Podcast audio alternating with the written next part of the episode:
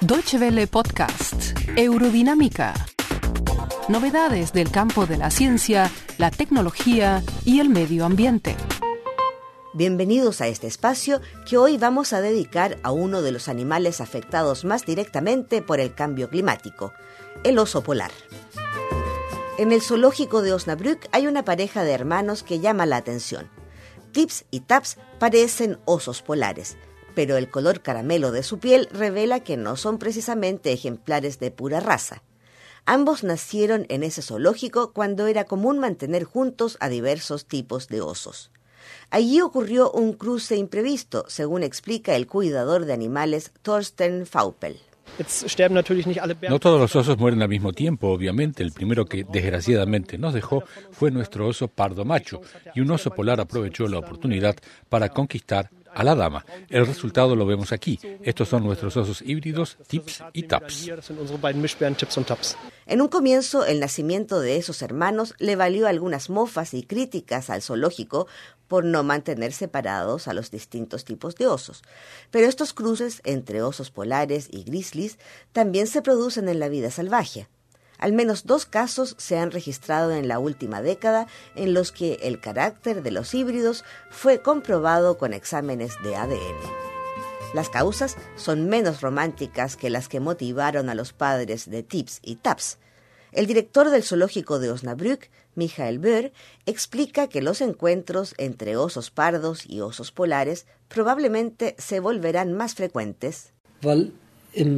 Porque en el verano el hielo se derrite y las capas polares se retraen, de modo que la distancia entre las capas de hielo flotantes y el hielo polar que normalmente recorren los osos será cada vez mayor. Es probable que los osos polares permanezcan mayoritariamente en la costa, en tierra firme, donde naturalmente se encontrarán con los osos grizzlies. A favor del encuentro juega también la circunstancia de que los grizzlies se están desplazando a su vez de sus territorios tradicionales en el norte de Canadá, movidos por la falta de alimento suficiente. Los culpables son los seres humanos, que se adentran cada vez más en el hábitat tradicional de los osos y desplazan a los animales y aunque parezca contradictorio, quizá también contribuyan las disposiciones adoptadas para proteger a los osos, que han redundado en que su población no se haya reducido en las últimas décadas, sino que incluso haya aumentado aparentemente. Por ese motivo, los animales necesitan más espacio y amplían su territorio. Ver hace notar además que la hibridación no es un fenómeno tan peculiar. Pone como ejemplo el caso de los lobos y coyotes que se cruzan en algunas zonas de Estados Unidos.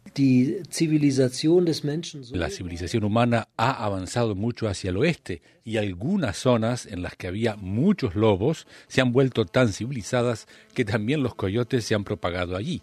Quiero decir que en la naturaleza la hibridación es algo normal, que simplemente puede ocurrir debido a determinados cambios en el medio ambiente. En el caso del cruce entre osos polares y osos pardos, este podría suponer a la larga que el material genético específico de los osos polares termine desapareciendo. Al respecto pueden encontrar también más información en nuestra página web www.de. Pero ¿estarán estos osos híbridos mejor capacitados para adaptarse al medio ambiente? El cuidador del zoológico de Osnabrück cuenta lo que ha observado en Tips y Taps. Van sin temor a la superficie congelada, no tienen miedo de caer si se rompe el hielo. Ambos muestran el típico comportamiento de los osos polares en el hielo. Tratan de alcanzar a las focas que están debajo. En nuestro caso puede tratarse de un trozo de carne congelado en el hielo que tratan de atrapar. Eso es algo absolutamente típico de los osos polares. Según un estudio publicado en la revista Nature, los osos híbridos no son tan buenos nadadores como los osos polares puros. En cambio, poseen las destrezas que ayudan a los osos pardos a conseguir alimentos, como el talento de trepar. En el zoológico de Osnabrück, Taps demuestra ser todo un oso polar a la hora de saltar al agua para atrapar un pescado lanzado por el cuidador, pero después no quiere volver a sumergirse. Al parecer, el agua es demasiado fría para el oso pardo que lleva dentro.